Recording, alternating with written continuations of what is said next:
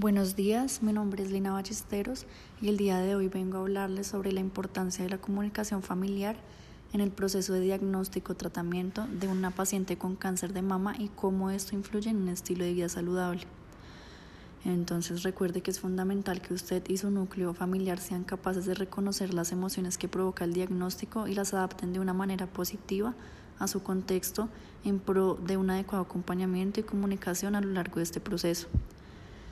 Es importante que asista a terapia psicológica acompañada de su familia para realizar una verificación de la situación que están viviendo y qué emociones y situaciones surgen de esta.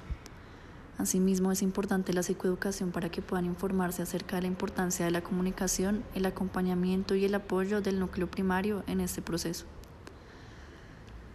Algunos tips para mejorar esta comunicación familiar son Recuerde estar disponible, es decir, encuentre un momento en la agenda del día de cada uno para hablar de las cosas con tranquilidad, así sean 10 minutos por día, sin distracciones, para que usted y cada integrante de su familia puedan expresarse. Esto marca una gran diferencia en la creación de buenos hábitos en la comunicación.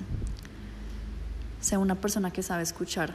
Al escuchar a un integrante de su familia, usted lo ayudará a sentirse amado y valorado. Pregúntele qué opina sobre un tema.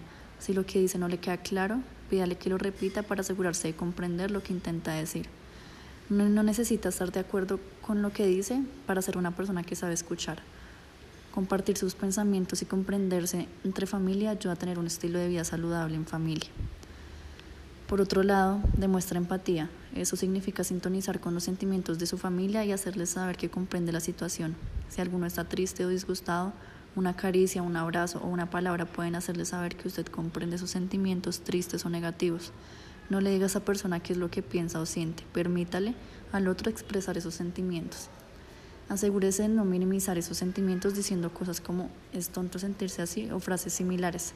Sus sentimientos son reales para su familia y deben ser respetados. Por último, es importante que definan propósitos que a todos les parezca importante y lo suficientemente motivadores en pro de llevar una buena comunicación, un estilo de vida saludable y que esos factores hagan más llevadero el proceso de la enfermedad, permitiendo que cada miembro de la familia exponga el cómo quiere llegar a lograr estos propósitos, ya que esto hará que se sientan tomados en cuenta.